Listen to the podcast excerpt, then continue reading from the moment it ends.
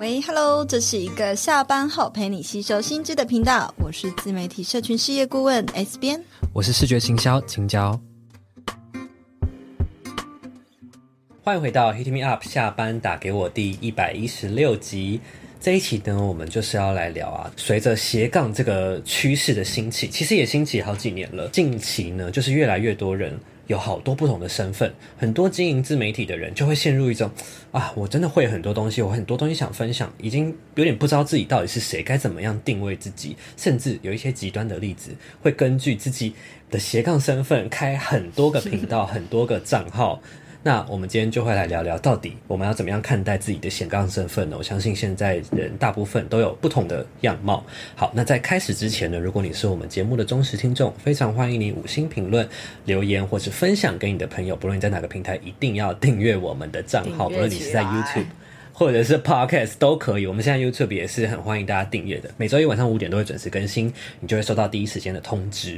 刚刚我们讲到过去十年呢、啊，其实斜杠这个词刚出来。每个人都在推崇要当斜杠青年，在这样子的风气底下呢，其实你跟我跟收听的每一个听众呢，其实都还蛮愿意去尝试工作以外的不同的呃事情去探索。我觉得也蛮多人是真的开发出了很多不同的斜杠身份，嗯、可能去考一些证照啊，考一些。美甲师啊，这种其实很多上班族私底下又是什么师的，是这种很多的。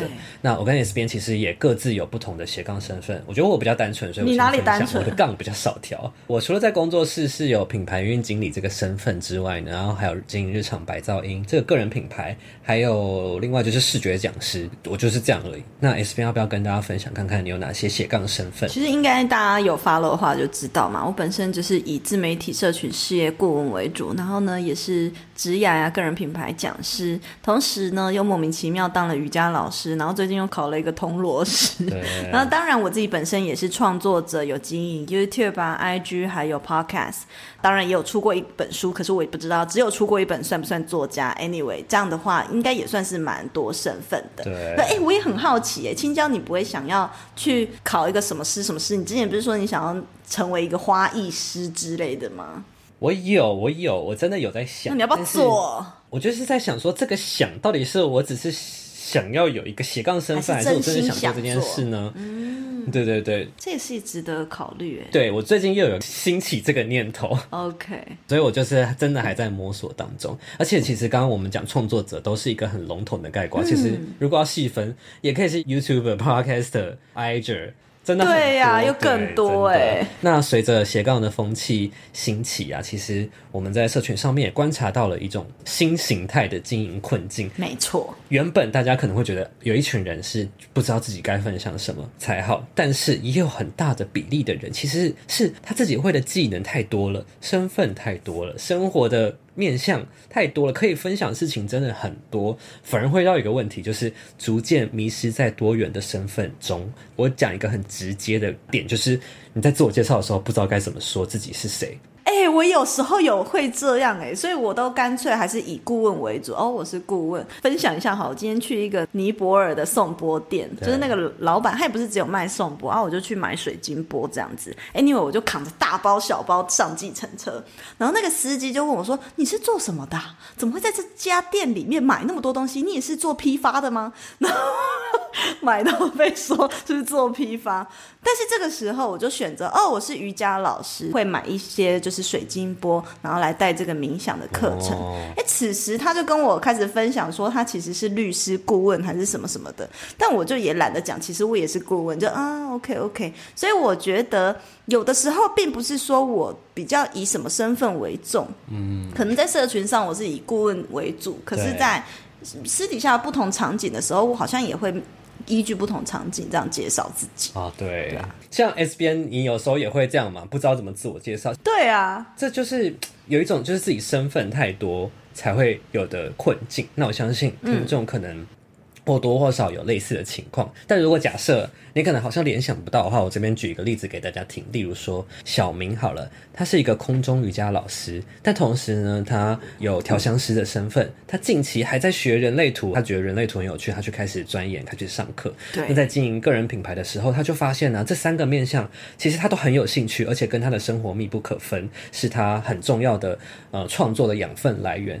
他就一方面开始很希望把这些所有的内容都呈现在社群上面，跟他的读者分享，但是一方面又很害怕，诶，我又分享空中瑜伽的东西，又分享最近在学习人类图的知识，会不会这样做其实是彼此打架的？嗯，那如果他开始分享。这些人类图的相关知识的话，那他的读者会不会又忘记他其实是有一个空余的专业，进而影响到 maybe 他每一季度的招生啊，他会有可能会有这样子的卡点。那这个情况，我想我猜 S 边应该是能够理解，因为你有很多斜杠身份，或者是说，也许是你的学生也有类似的情况。那不知道 S 边有没有遇过这种心情上的卡点，就是会例如说我刚刚讲的，很怕我分享了。太多人类图的东西，人家就忘记我的专业。嗯，会不会像你一样？如果你你分享了太多灵性的东西、冥想的东西，会不会怕人家忘记你行销上面、社群上面的专业？没有，我从来没在害怕。谁怕谁？但是不怕我啊？不怕，我就分享我的。害怕。我觉得我对自己的行销跟资历，还有专业能力，还有在市场上知名度有。一定的信心，我在社群上疯狂分享瑜伽啊，然后其实我的 IG 最扯的是，我从一开始经营到现在，十根手指头数得出来，几乎根本没有在分享什么社群行销技巧、个人品牌的事情，在 IG 上的贴文是没有的。对，可是你会因为我没分享这个，你就觉得我不专业吗？不会。因为我也在这个行销圈里面，可能工作了很久，所以我觉得是因为我有很强的 background，所以我没有在怕我分享别的东西，人家就会忘记我是一个顾问。那再来，我们工作室可能我本身就是以。社群事业顾问为主要的工作，对，所以我觉得这个身份，大家对我的印象已经是蛮根深蒂固的，所以我就觉得也没什么好害怕的。那我不知道青椒，你要不要分享看看，你有过类似这样的心情吗？比如说，你明明就也想要强调自己的专业的身份，可是分享生活的时候又很卡之类的，会吗？还是反过来？其实我还好诶，因为你看呢，我分享的是视觉美感的东西，嗯，我反而是反过来，我很不想要一直去强化教人家怎么排版啊，怎么怎么怎么的哦。我想要带给大家的是从生活的不同面向去汲取灵感跟美感。我一直很希望做到这件事情，但是我觉得这还是有难度，嗯，因为我自己获得美感的知识是从生活上面取得的，生活上面的质感生活来转换成美感。就质感转成美感，对，所以我一直想要这样带给大家。可是我觉得反而大家一直希望看到的内容就是美感、美感、美感，教我怎么排版这样，反而其实是相反的。对对对，嗯，所以这反而就是你纠结的点。虽然我们两个都算看得蛮开的，然后也蛮做自己的，但是其实实际上我在咨询的时候，真的遇到很多像你刚刚举例的小明一样，对，他啥都会，而且他每一样他都很喜欢，甚至呢每一个话题他在发的时候，他都发现有。固定的粉丝会喜欢，我还遇过一个是他明明分享的是国外游学的事情，那他只有在线动讲过他学过人类图，结果就有人来私讯问他说可不可以一对一帮他看人类图？哦，哎，这个也是一个很奇妙，所以让他就在想我要不要多开一个账号来经营？那我们先来聊聊心态上要怎么调整好了。对啊，其实呢，在心态面呢，我觉得我们每个人在生活人生中，从小到大本来就有不同的面相。嗯，我很常讲嘛，比如说我是女儿啊，然后我也是可能别人的姐姐啊，然后也是谁的同事啊、主管啊、老板啊之类的。我们在生活中就有很多不同的面相。然而呢，在这个斜这个杠的时代，大多数的人因为你要学一个东西，在网络上就很快可以自学，造就呢每个人都很快就可以拥有多元的身份。对。可是，在做个人品牌的时候，你就会开始觉得。我不知道我要以哪一个身份为主，我后面会揭晓，说我怎么知道我要用顾问的身份为主啊？我再来等一下再来分享。嗯、那我先讲心态面，我觉得是一定要记得个人品牌这四个字，嗯，是个人这个东西在成就你的品牌。对，那正是因为你的这些多元面向呢，组合起来变成一个你的独特性，也就是说。刚刚你说的那个小明，他是空中瑜伽老师嘛？那他就会担心说，我分享调香啊，分享人类图，会不会在社群上怕别人觉得自己不专精，在干什么，或是怕别人不清楚他到底在做什么？对。可是呢，啊，今天如果你是以空余老师作为本体，但你同时又会调香，又会人类图，你有没有思考过？诶，也许它可以变成一个好玩的工作坊，也许这些东西、这些面向多元的呈现之后，反而还会变成是你的特色、你的课程特色，或是你这个老师的独特性。嗯，因为你去看市场上哪里找一个同时会人类图又会调香的瑜伽老师，嗯、这个几率很少吧？嗯所以，我真的觉得哈，不要害怕去展现你的多元面貌，因为呢，那个多元的样子反而会是你脱颖而出的 USP。所以，在这边我就想要跟大家讲说，嗯，像是这样子的人真的蛮多。我们呢就一直在推广 Solar 的概念嘛，Solar 就是你是一个多元的斜杠的创业家，呃，有 Omni Vision 就是多元的观点，喜欢什么都学，什么都分享，然后你同时也是内容创作者这样。那我们在年底的时候也准备。被专属于 Solar 斜杠创业家以及内容创作者的私密俱乐部也即将要开放招募，那如果有兴趣的话，也可以排队起来。那不知道青椒，你对于这类型的人，嗯，你觉得心态上你会给什么样的建议呢？我觉得就像你说的，有时候啊，嗯、我们都会觉得这些东西变成是我们经营上面的卡点，是好像我一定要只做一件事情，嗯、才叫做专精专业。哦，对，但是这真的就像你说的，为什么个人品牌在现在可以这么夯？就是因为个人的魅力，对，个人的声音，在这个时代是很重要的。那你之所以是你，就是因为你有不同的面貌。所以我觉得刚刚 S 边讲的，我都完全 agree，就是 就是因为你有这么多面相，所以。你才会在这个个人品牌中，你其实才真的有更多的能量、更多的养分、更多的资源，可以去用不同的面向跟你的粉丝、跟你的读者去做分享。所以我觉得这完全是你的优势，完全不会成为任何一丁点的卡点。对，每次我这样讲完，大家就解开，豁然开朗。原来对耶，这个就是我的特色哎，才开始勇敢的分享。嗯，对，但是实际上。要采取什么样的实际策略呢？我觉得他应该还是有一个实际上面的考量要去拿捏的，才不会让人家觉得很混乱。呃，我知道大家的卡点其实是很害怕自己没有记忆点，就好像什么都会，但什么都不专精。嗯。但是在这个过程中呢，到底要怎么样去化解这个身份认同的问题呢？是不是应该还是有一个策略，可以是分配你不同的面向的内容，然后又让你有一个明确的让人家记忆的点？对，嗯、我觉得现在啊，其实跟过去的时代的确真的有一个很大的落差。你不觉得在爸妈那个年代，就是很强调职人吗？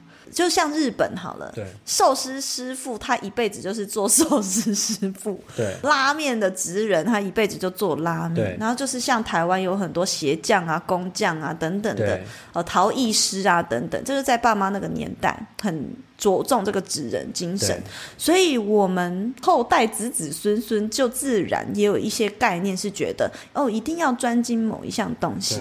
可是，难道我们不能同时专精很多项东西吗？当然可以。可是，我也可以理解，在社群上，我们在经营自己的时候，还是会想要呃有一个具代表性的头衔去称呼自己，或者是去展现自己。所以在实际的经营做法呢，当然也是有一些技巧，让大家呢可以去化解所谓的身份认同的问题。我觉得第一个呢，首先第一步骤是列出你想要展现的面相有哪一些。比如说我刚刚讲了，哦，小明他呢想要展现瑜伽老师的面相、调香师的面相、学习人类图的面相，这三个。那此时列出来之后呢，你还要接下来下一个步骤是去思考，诶，这三个东西哪一个是我长远发展的部分？哪一个是我最长远的商业模式？以及呢，你走出去递出名片的时候，你想要介绍自己的那一个面向，嗯，它会是占你这整个人的人生可能百分比更大的一个生活。占更大的百分比嘛，所以也就是说，也许小明他本来就是以空中瑜伽为主，偶尔呢，可能他调香啊，卖卖香水啊、蜡烛啊，然后呢，有有兴趣有朋友来才帮忙解解人类图之类的。可是长远呢，他还是比较喜欢瑜伽这一块。那么我觉得呢，在你的自荐的头衔就要以最长远主要发展的身份去自我介绍，放在你的头衔。比如说像我自己的账号。我的名字后面就是写自媒体社群事业顾问。可是我可不可以是一个喜欢练瑜伽的社群事业顾问？可以啊，你也可以是一个 喜欢练瑜伽的路痴个人品牌事业顾问。哎、欸，路痴也是我另一个斜杠，是不是？突然被 diss。OK，Anyway，、okay, 我的字界就会写说，偶尔斜杠兼职当瑜伽老师。嗯、就你当然也可以这样子写啊，自真实的去分享你会的东西，以及呢，你还有在做什么接案，嗯，啊，或者是斜杠。嗯、再来第三步骤呢，则是你必须要有一个概念，是主战场、副战场的概念。以及在不同的战场里面，还要有主要版位以及次要版位的概念。要做什么？要来去做内容比例的调配。所以也就是说，比如说我的主战场是 Instagram 好了，对那在这个 Instagram 里面，你最主要、你最喜欢，然后每一天更常有灵感的东西是什么？像我也没有一定要分享社群经营啊，刚刚不是讲，我其实很喜欢分享思维面的东西，所以我的思维面可不可以应用在你的人生的各个面向是可以的，无论是斜杠或者是职场，其实都可以。所以我就比较喜欢像是写语录啊，或者是写个人的东西，写心灵的思维。那我在主要的版位就会以这个为主，可是我要在什么样子的版位去强调我是自媒体社群事业顾问呢？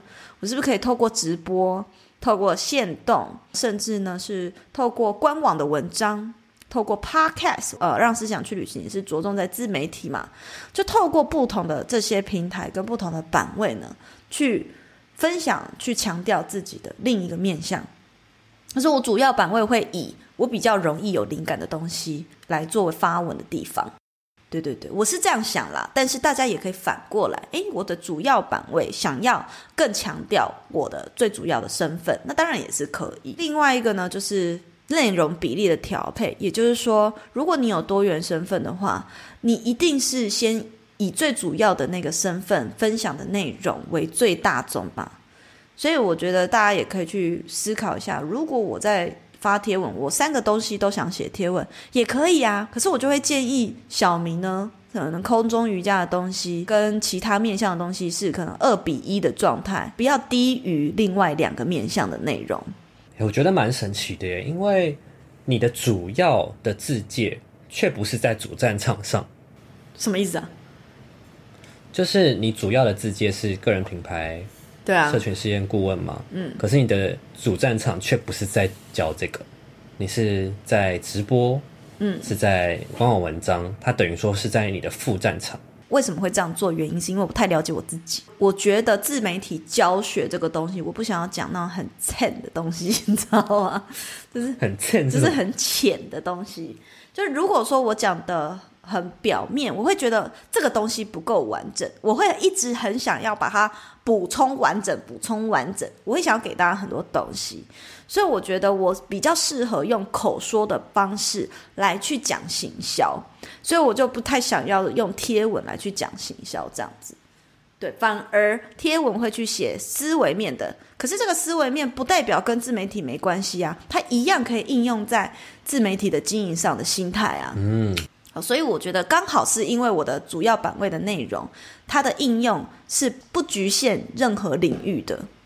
好，那我帮大家总结一下，如果假设呢，你有多元身份，你在实际上经营个人品牌上，你有哪些的经营的策略呢？第一点，S 边提到的是要先去盘点。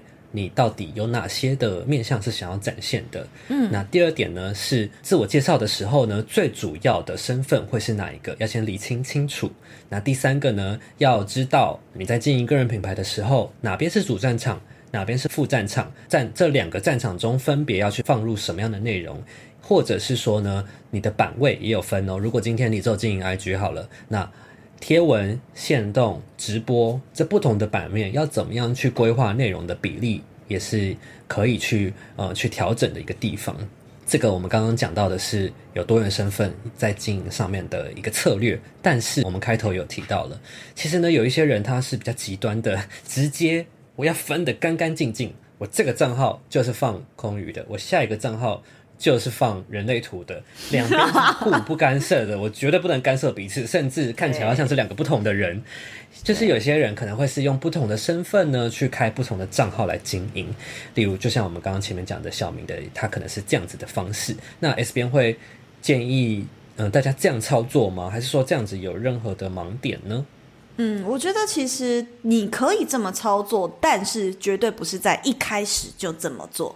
比如说，像我一开始的时候，呃，也是很有策略的，有内容的比例去调配，然后透过我们 IG 内容行销策略课所教的内容单元化，去帮助你呢更快的去抓出，诶，你不同面向，比如说我要分享专业，也想要分享生活的东西，或是有不同专业的东西，要如何透过单元化去做内容的比例的调配，那。当然呢，透过前期有策略的这样子经营，你才能够账号更健康的成长，并且呢，你品牌的定位才会出来。当你品牌定位出来，然后粉丝开始累积、累积、累积到一个程度的时候，你会发现喜欢你次要话题的人好像慢慢越来越多了。那就以我自己为例子好了，一开始其实我是分享直牙的东西。然后呢，呃，直播的时候才在讲自媒体啊、行销嘛。我一开始本来就是以这个作为职业，所以就先不讨论行销的部分。是一直到中后期，诶，我开始接触瑜伽，所以我分享了瑜伽。当瑜伽老师踏入这个圈子，可能两年了嘛。那两年了之后呢，我就开始想，诶，喜欢听我分享身心灵、喜欢听我说书的人也越来越多了。我就有一种感觉是，哎，是时候，因为我已经每一次都推出课程，都很多人报名，而且甚至只要发也不需要做太多的行销，就会马上很多人报名。我就发现说，我的账号里面不止有一群喜欢斜杠自媒体、个人品牌、职业的人。哦，不只是这群人，还有很多一群人是喜欢身心灵成长的。这个时候，我就可以开始来评估是否可以开另外一个账号，更精准的把喜欢心灵的人导流到另一个账号，那就是我现在有经营另一个账号，叫做迪昂法蝶。那我们也可以再附在资讯栏，大家可以去追踪起来。这个账号的用意呢，就是我希望我自己在分享瑜伽或者是铜锣，我的这个活动真的是越来越多了。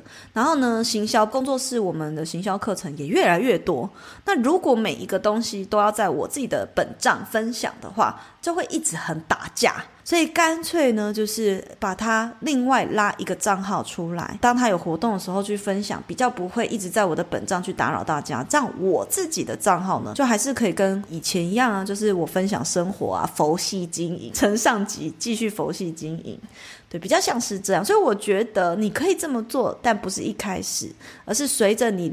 经营的累积，然后你再去评估你的粉丝是否喜欢次要话题的量，已经到了可以开第二个分身账号的地步了。这样，嗯，所以总结一下，我觉得，呃，首先呢，大家如果假设你真的有两三个话题是变相是想要分享的话呢，刚刚前面讲的嘛，你可以用版位去区分，然后去培养喜欢比较次要的内容的受众，培养起来之后呢。嗯大家可以再去观察说，诶，其实你主要内容跟次要内容，它未来发展出来，你真的想要，假设你真的有打算推出获利模式上课，然后变成一个你的产品，它是有没有办法结合的？对，如果像这位小明一样，刚刚有提到它是一个很有趣的结合嘛，它可以是一个工作坊，它可以同时调香，又可以。解人类图，啊，然后可能下半场是做瑜伽，它是可以做一个很好结合的话，其实是没有必要去分开经营的。但是假设像 S 边觉得身心灵的东西跟行销跟社群经营，它好像是可以分开来的，直接去做不同的产品线的话，长远的下来的话，其实你是真的可以考虑用不同的账号去分开经营。嗯。所以这就是大家在这一路上要去考量的点。没错。前面是要讨论说有哪些面向，然后怎么样去调配内容，然后在最后再去讨论说它是不是能够相辅相成，或者是它真的应该分开呢？听了这么多内容，相信大家已经该对自己现状很多斜杠身份的这个困境有一些明确的想法。因为我们这集提供了很多实际上的技巧跟一些 S 编实际的做法，那就是刚刚前面今天这一集呢有提到的 Solar Club 年会员俱乐部呢。也是一样，是就是给大家有一群斜杠身份的一群创业家、斜杠经营的创作者们一个凝聚的机会，然后在这边可以一次包下我们工作室所有的一整年份的课程、直播，还有很多很多各式样的活动，甚至我们明年开始会办很多线下的聚会。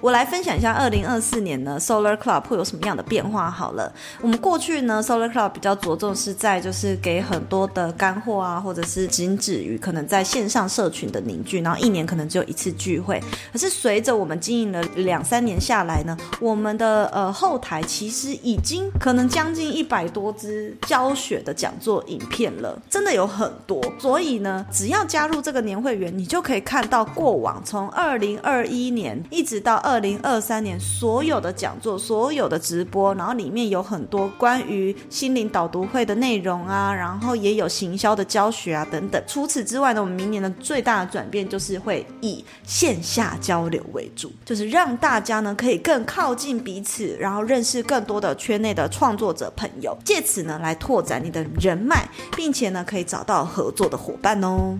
对，那如果你对这样子的内容感兴趣的话呢，现在就点击下方的链接，先排队起来。嗯，那开始报名的时候，你就会收到第一时间通知，并且还会获得早鸟的优惠折扣。